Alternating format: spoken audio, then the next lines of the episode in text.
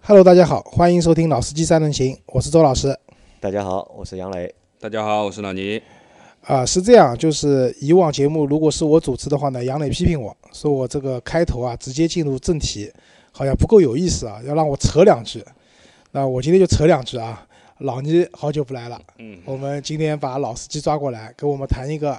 可能老司机都都一不定是很了解的一个问题啊，好，那今天我们讨论什么？啊，可以进入正题了，对对吧？对，可以了。好那我讲啊，就是我们今天讨论一下柴油、柴油柴车油。车啊，嗯，柴油车，啊，对啊，但今天讨油柴油车不是我们传统认为的那种大型的卡车啊、公交车啊冒着黑烟的那些车子，不是的，我们是讲民用车里面的一些柴油车。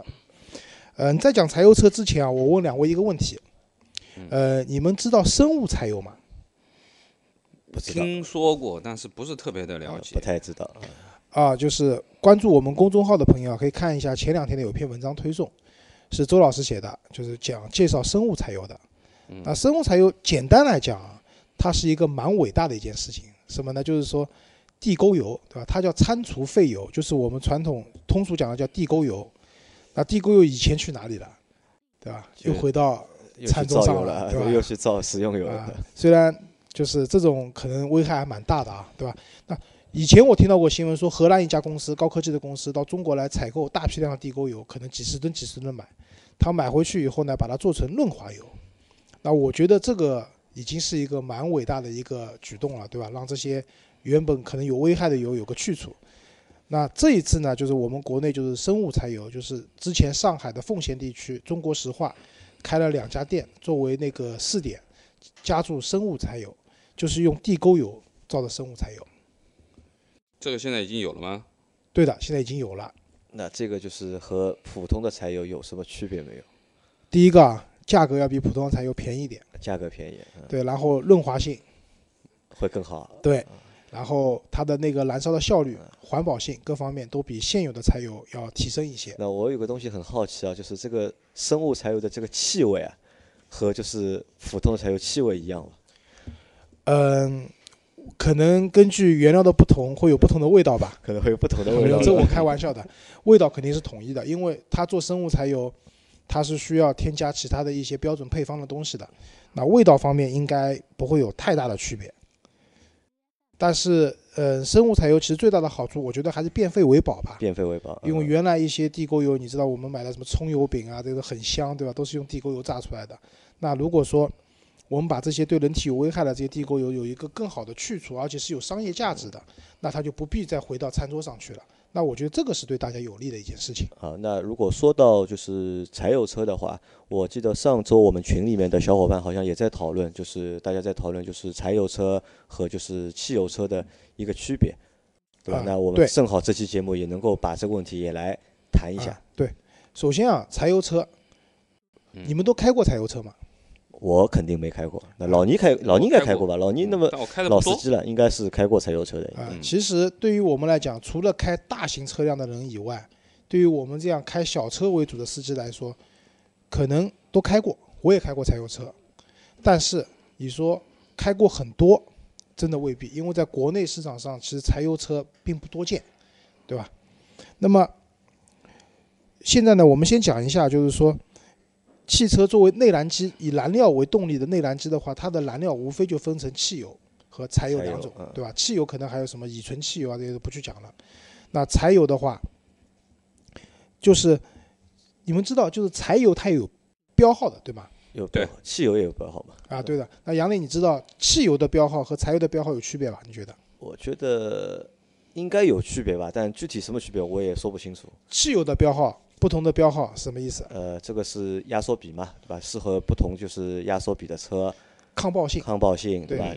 九十二号、九十五号，包括我们偶尔能看到的98九十八号号，嗯对吧？现在也蛮多的，九十八号的是根据你车子的压缩比，然后它提供给你不同抗爆性的燃料。那柴油的标号，它意思和汽油就完全不一样了。就老倪，你见过哪些标号的柴油零号，啊？零号柴富油十、负十号，对，好像在现在在这边好像差不多也就负十吧。啊，上海基本上可能还到有更更更高的大概。其实呢有五号柴油五号柴油，啊，然后呢到零号柴油、负十号、负二十号、负三十五号、负五十号。没听说过有负，好像负五十号有吗？我也没见过，但是根据资料显示是有的。嗯那我来讲一下，就是说柴油这个标号的这个，其实柴油的标号跟柴油的清洁度跟汽油一样是没有关系的，嗯不是说标号越高或者越低的柴油越干净，没有这样的说法。嗯柴油的标号是告诉你这个柴油在不同的温度环境中使用。打个比方讲，嗯五号柴油它适合在温度八度、八摄氏度以上的地区使用，比如南说方对南方，比如嗯说我去过珠海，珠海是一个柴油车辆比较普及的一个城市，那那边的话，可能你用五号就足够了，因为他们那边不会很冷，对吧？然后刚才老倪讲到的零号柴油，零号柴油呢，基本上在四到八度区间使用，所以上海因为冬天的话冬天嗯的话不会特别冷，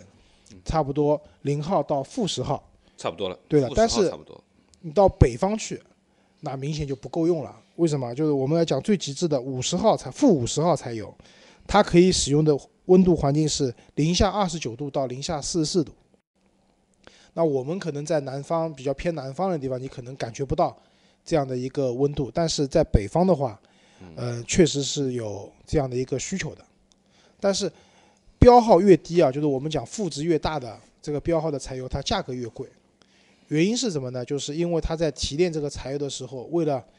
提高它的抗冻性，嗯，那这个抗冻不是说它真的结冰了，而是柴油在低温下会蜡化，就是像蜡一样的这样的一种也会形态凝结起来，哎，对吧？对会凝结起来。那凝结以后，它会把整个油管啊什么都会堵掉。那所以就是说，负值越大的柴油，它需要抗冻性、抗蜡化的能力越强，它需要添加的东西啊，当然添加肯定是要添加环保的这些原料，那么它的成本就越高，所以价格也就越贵。那在我听我北方的朋友讲，他们那边呢，基本上也加负十号的柴柴油，但其实他们冬天其实是远低于这个使用温度的环境的。嗯那么怎么办？他跟我讲，就加油站会推荐给他那个添加抗冻剂液，嗯，啊，添就添防止加它剂。冻的啊。啊，防止它冻的。啊，但是我我去了解了一下，这样的添加剂呢有几个问题，一个是说，它加进去了以后，其实它不是这个柴油原始状态的一种添加，对它的一个燃烧的比例啊各方面其实是有影响的。那么这个影响最主要是对排放其实是有影响的。那么第二个呢，就是对你整体的发动机的使用的寿命啊各方面都会有一定的影响。所以，那我们建议是说，如果说能加到更低标号的柴油的情况下，尽量不要去使用添加剂。嗯那没有办法了，那你只能用添加剂去防止这个柴油结冻。嗯那所以柴油的标号啊，基本上是这么个情况。那柴油车和就是柴油的发动机和汽油的发动机有什么就是明显的区别没有？因为我没有开过就是柴油的柴油车嘛。老倪这个能够给大家就是稍微说一下吧。呃，汽油机和柴油机其实是完全不一样的啊。就是说，我们传统上我们一直在开的汽油机，基本上我们说啊，通过正常的我们说的啊吸气啊混合气，包括我们说的点火，对不对？通过火花塞来点火嘛。那么它做工整个的这个过程，它其实是由啊呃我们说的四冲程来完成的。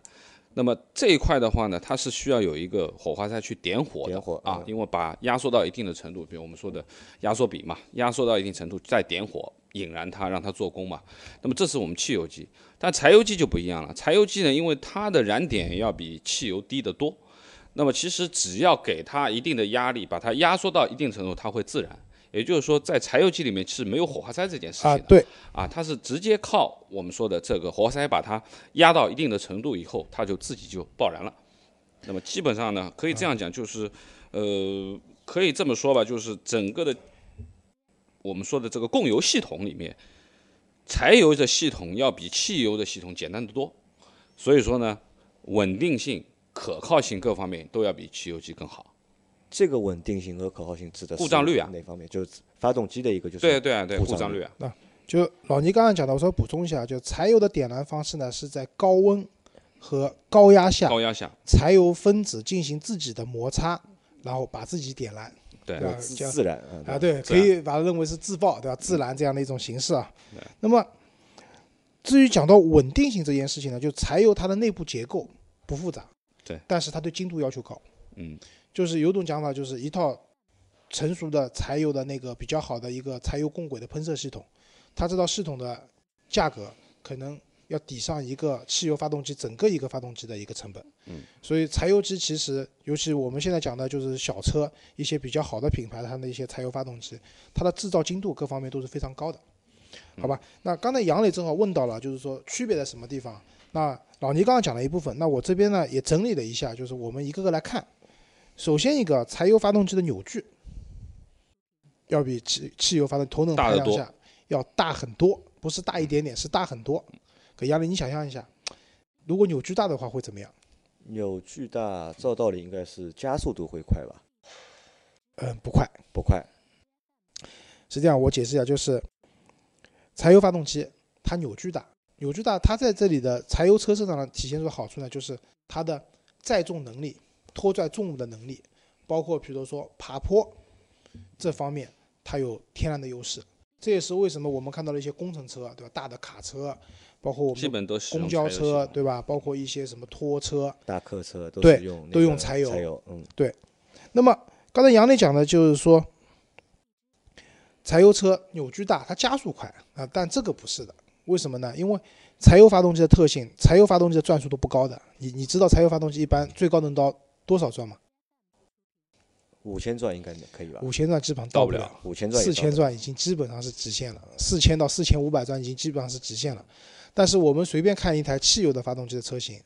六千转到六千五百转嗯，有跑的不掉更的高，更高了，对吧？我有的更对高端 Infiniti 的发要动比其他的更高一啊，点。英菲尼迪万转万转发动机，对吧？以前我那个记得就是那个北斗星那款车，一点四排量的那台发动机，就号称万转发动万转机，发它能到一万转。那么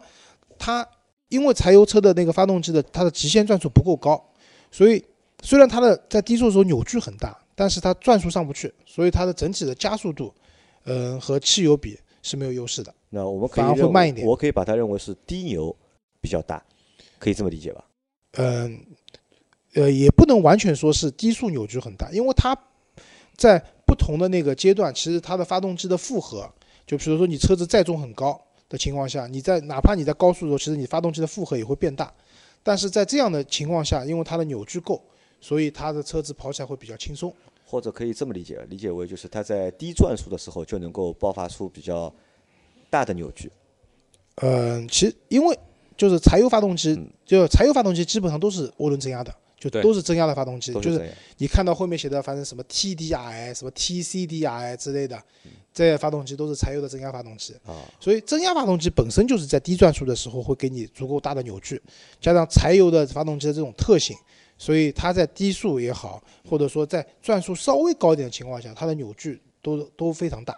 它这个扭矩大，那就是我来讲举两个例子来讲，这样的扭矩大有什么好处啊？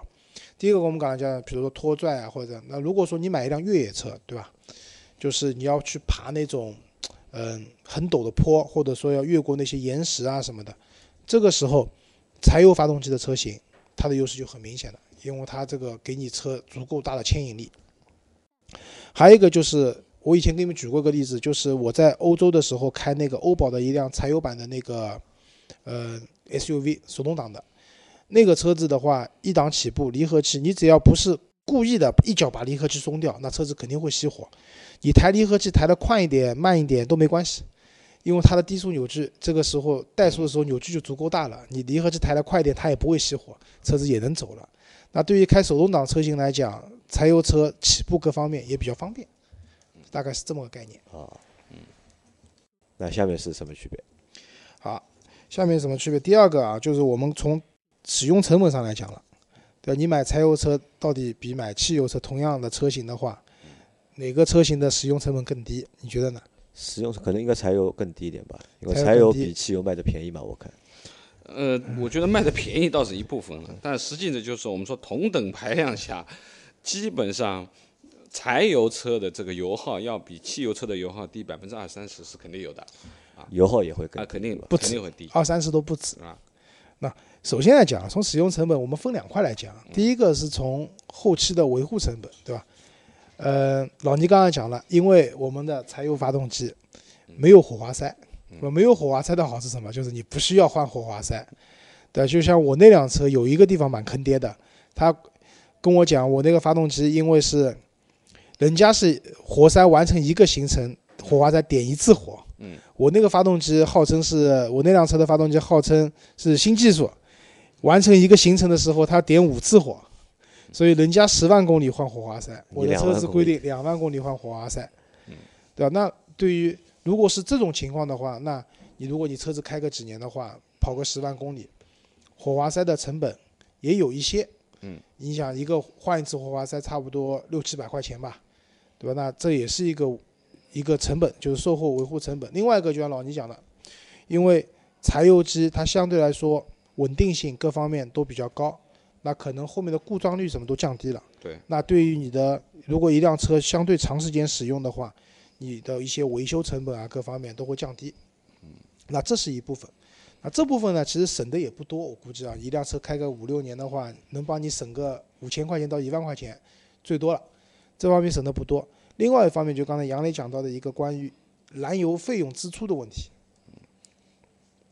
呃，柴油的价格比我们现在就，比如同样是零号柴油和那个九十二号汽油相对比的话，零号柴油应该要比九十二号汽油便宜个几毛钱，对吧？那么就是我之前去珠海出差的时候，我珠海那边就是柴油车蛮普及的，嗯、出租车的话基本上都是捷达的柴油版。因为珠海也不是一个很堵车的城市，它交通状况各方面都挺好的。那个我坐那边的出租车的时候，问他们司机说：“我说师傅，你这个柴油发动机的话，你这个车油耗多少？”他们告诉我，基本上在百公里油耗五升左右。那么，但是同等级的汽油的车型的话，百公里油耗九升到十升之间。嗯，那所以其实你要这样算，如果我们私家车的话，一年跑两万公里，那如果是柴油和汽油相比的话，你省下来的整体的这个费用还是蛮可观的。呃，那我有一个新的问题啊，那同同级别或者同型号的车啊，就是柴油版的贵还是汽油版的贵？柴油版的贵，柴油版的贵，对吧？那贵多少大概会？这个每种每个品牌车型倒不一定。啊，不一定的。你看，如果你买哈弗的车子的话，那价格差不多，哈佛差不多嗯啊。对的。其其实，在欧洲的话，就是柴油车比较发达的国家的话，其实柴油版和汽油版相比，柴油版不贵的，因为它那边已经成规模了嘛，就反正现在我们看到的其实很多数据啊，就是呃，在国内啊，我们很少能看到柴油版的车子，特别是我们说在轿车啊这种领域里面。那么，应该说在欧洲呢，因为有一些数据显示，就是欧洲现在基本上柴油车的占比已经达到百分之四十以上，啊，大家都会选择柴油车。那前面说的，第一，它油耗更低；第二个，它的保养相对来说啊，也更更更更便宜低一些。更便宜。另外一个呢，其实对于欧洲来说，其实它的这个环评啊，就是整个的排放各方面也有要求。其实啊对柴油车的啊，我们不是说那种冒黑烟的柴油车啊，我们说的是正经的，就是说，啊，我们说非常好的现在的高性能的这些柴油的发动机，基本上可以说它是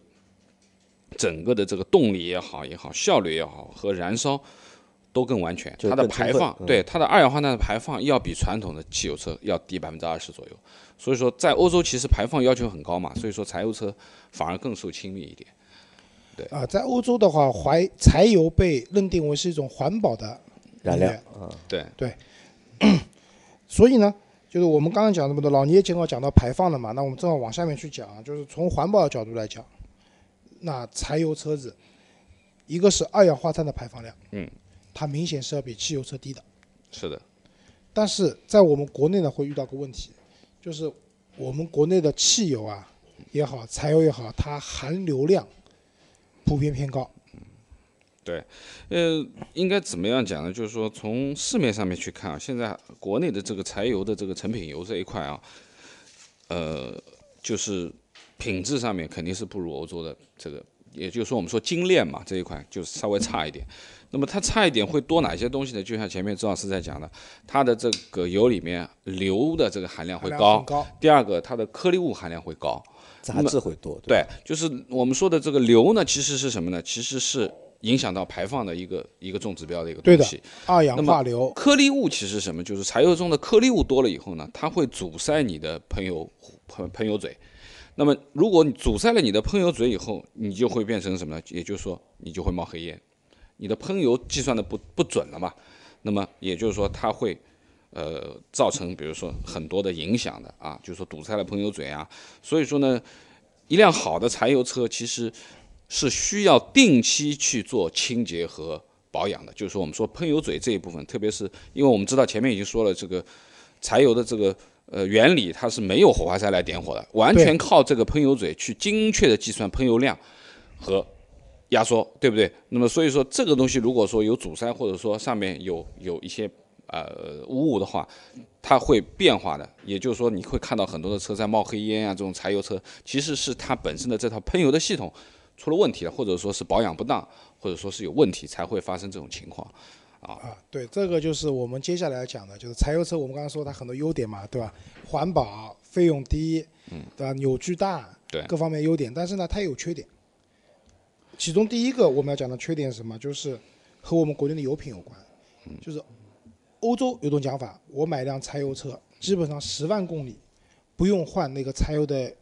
那个燃油滤清器。嗯。但是我们国内不行，我们国内的话，基本上车子跑到四五万公里的话，就都是水了里面，就是这跟油品有关系。就你们以前有记得有一些新闻啊，就是有人砸宝马、砸奔驰，说这个车买回来开了五千公里，发动机就坏了或者怎么样。但是其实这个可能有炒作在里面，但很大一个原因是那些人买的，当时买的可能都是现在叫平行进口车，就那个就美年代版的或者说对，那个时候他欧版的车买的是一些美规的，或者是一些什么，就是在一些燃油质量非常好的地区销售的车型，嗯他们通过一些贸易所贸易方式把它进进来了。嗯，然后那些免税车车到了经经到了中国以后，因为油品的质量不达标的情况，所以他的车开了三五千公里，发动机就受不了了。嗯，对，那其实柴油车在这方面可能对油品的要求它更要更高、更严格。那所以为什么很多大的品牌，比如说上次我们跟一个朋友讨论，他说他看中了一辆 G 三五零，对吧？柴油版的，嗯，对吧？平行进口可以买，奔驰官方不引进的，嗯，平行进口可以买，但是这个车买回来以后，它怎么适应国内的这些油品，嗯，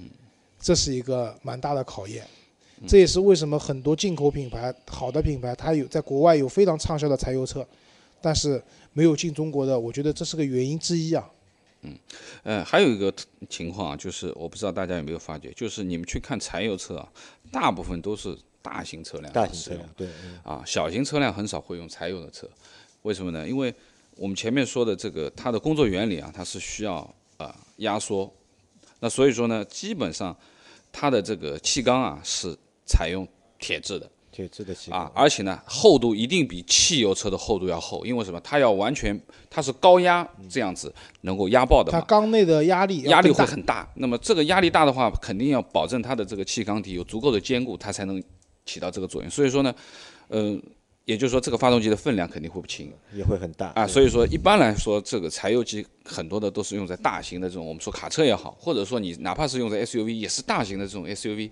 自重各方面都比较重的啊，很少会用在小型车上面是用柴油机，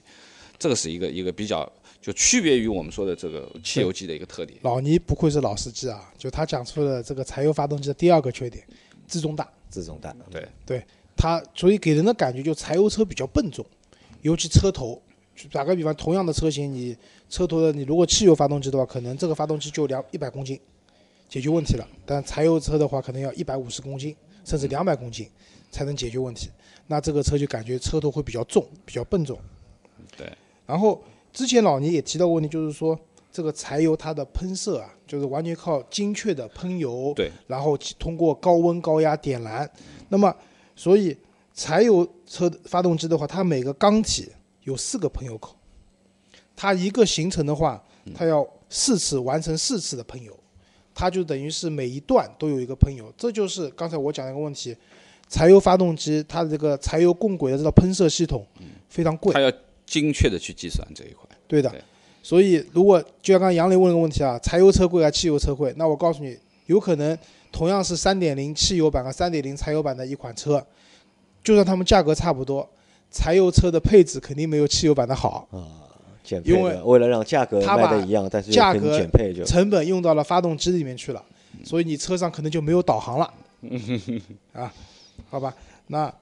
再讲一个就是刚现在因为天冷了嘛，对吧？再讲一个柴油车的一个弊端，这个弊端也蛮严重的，是柴油车在冷车，尤其天冷的时候，它不容易点燃，低温启动性因为比较它差没有点火系统，对所以低温的时候，它那个时候温度不够，不够，可能发动机刚转起来压力也不够，所以柴油发动机它有一个叫预热塞的一个部件，嗯，就是当你需要点火的时候，它这个预热塞先要给发动机预热，嗯，那就造成了这个点火的过程会比较长，甚至在冬天的时候它点火会比较慢。比较难，对，那么点火是一个问题，还有一个就是那个车子的进入，就是从早晨，比如说你起来以后，车子冷车你发动，到进入到一个正常的工作状态呃工作状态的所花的时间也会比也较比较长。比如杨磊，你现在的车子，你觉得从早上冷车发动到这辆车水温表各方面都正常了，可以正常开了，你就要花多少时间？五分钟吧，要我觉得五分钟到十分钟。老倪呢？嗯应该也差不多，倒没怎么仔细去啊想过。那我给我自己的车打个广告，因为我的那辆 C 两百 L 是有主动进气格栅的，我冷车发动，进气格栅关闭，发动机热得更快，我基本上五分钟以内，车子就是水温表各方面就都正常了，可以正常去开了，包括你车内的那个空调的供暖都可以去打开了，但柴油不行。柴油车像这种冬天从发动起来到最后，柴油就是整个发动机的温度预热都够了。这样发动机的动力，因为如果发动机不够热的话，它因为点火受到影响，这辆车的动力各方面都会受到影响。就是一辆冷冷车的那个柴油车，可能只能发挥出正常状态的百分之六十到七十的一个动力水平。如果说要等它整个发动机、整个系统都热了，这个过程